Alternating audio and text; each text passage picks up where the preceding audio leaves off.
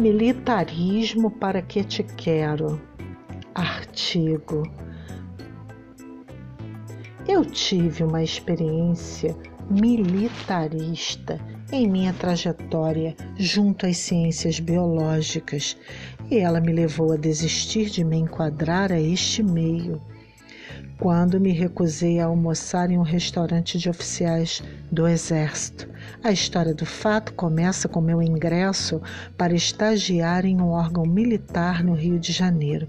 Passei na prova e paguei o preço. Tudo ia muito bem até a realização da reunião de boas-vindas. Todos os estagiários advindos do concurso receberam as primeiras instruções barra comando através da palestra-aula realizada no auditório do conceituado laboratório e lá se delinearam as ordens repressivas. O nome do expositor coronel é muito conhecido de todos nós, porém prefiro me reservar ao direito de não citá-lo, talvez ainda muito assombrada pelo efeito colateral da ditadura militar de 1964. Ela foi um momento sombrio na vida de muita gente e deixou suas sementes plantadas. Vide o atual governo. Em próxima oportunidade, com certeza, darei nome a alguns bois em um livro que preparo. Afinal, a história possui identidades. Eu estava caminhando e cantando e seguindo a canção sem saber Afinal, quem não queria estagiar em um local como aquele durante o curso de ciências físicas e biológicas?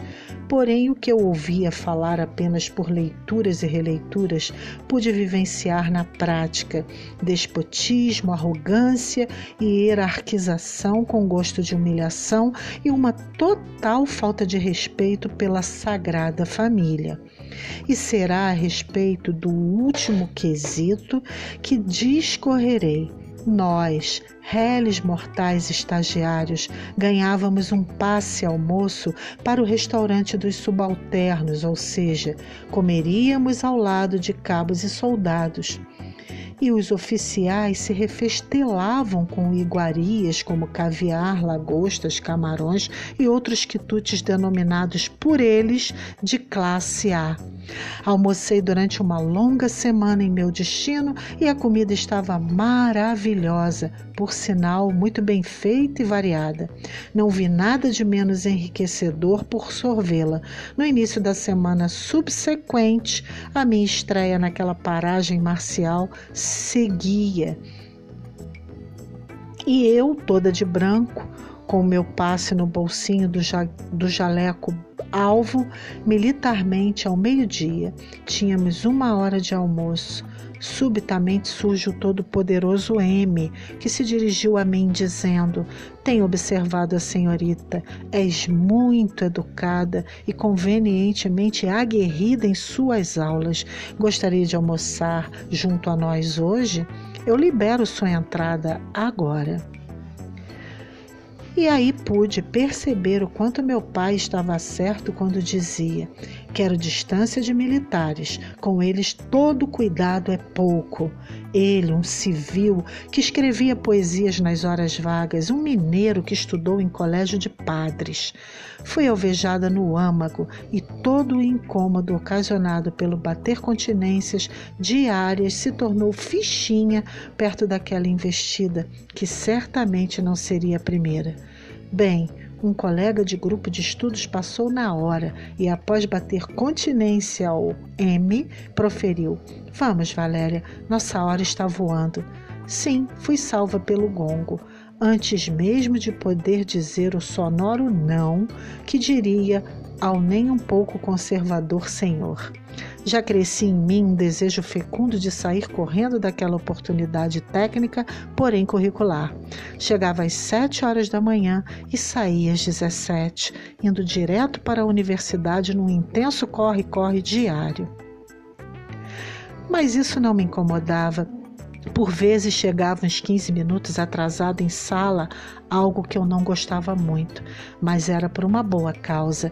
Meu desligamento não seria por isso. Minha desistência do estágio se deu quando, ao sair do instituto, em uma tarde ensolarada, encontrei o Sr. M, que em seu carro, acenou para mim como que me chamando, e então, por respeito a não e não por su subordinação, fui ao seu encontro. O coronel do Exército de um Instituto de Biologia e Ministério da Defesa me fez um convite assaz deplorável e se encerrou assim minha futura e brilhante, entre aspas, carreira militar. Meus leitores, apesar de meu desempenho proficiente durante os quase seis meses de atuação, posso assegurar que o ultraje e a lascívia nunca me adornaram a alma. Agora refaço aqui a pergunta problematizada do nosso tema. Que problematiza o nosso tema? Militarismo para que te quero? Não posso dizer que individualmente não existam exceções. Conheço, porém são raras. E a título de reflexão de qual seria o papel real deste movimento em suas institucionalizadas três instâncias, Exército, Marinha e Aeronáutica. Sugira uma pesquisa mais a fundo. O ser humano é belicoso. Ele iniciou sua saga através da conquista, espoliando para soerguer seus impérios, recrudescendo suas armas para bem viver a tal doutrina, doutrina da força se faz conquistadora por séculos. Segundo a Lei Maior, em seu artigo 142, as Forças Armadas constituídas pela Marinha, Exército e Aeronáutica são instituições permanentes e regulares organizadas com base na hierarquia e na disciplina sob a autoridade suprema do presidente da República e destina-se à defesa da pátria, à garantia dos poderes constitucionais e, por iniciativa qualquer destes, da lei e da ordem. Tudo que garanta a segurança da República. Garantir segurança? E será que estamos seguros? Houve uma reunião virtual por determinação do ministro Luiz Roberto Barroso, que fora realizada emergencialmente com líderes indígenas em Brasília e contou com militares, inclusive o chefe do GSI, que, segundo alguns depoimentos por parte desses mesmos indígenas, teve um comportamento não empático ao tratar um assunto tão sério e grave como a contaminação por coronavírus. Este segmento, que compõe uma minoria a ser protegida, padece por injustiças, inclusive por um veto presidencial quanto ao recebimento de água potável. Entre as colocações do representante maior do Gabinete de Segurança Institucional está a impossibilidade de falar sobre indígenas que vivem em terras não demarcadas. Uma representante do A PIB teve seu microfone cortado durante a reunião. Ângela Cachuiana, que representa a articulação dos povos indígenas do Brasil. Militarismo, para que te quero? Hashtag Brasil Livre. Ditadura nunca mais. Leia Brasil e vire Brasil. Publicado no Brasil 247. Valéria Guerra Reiter.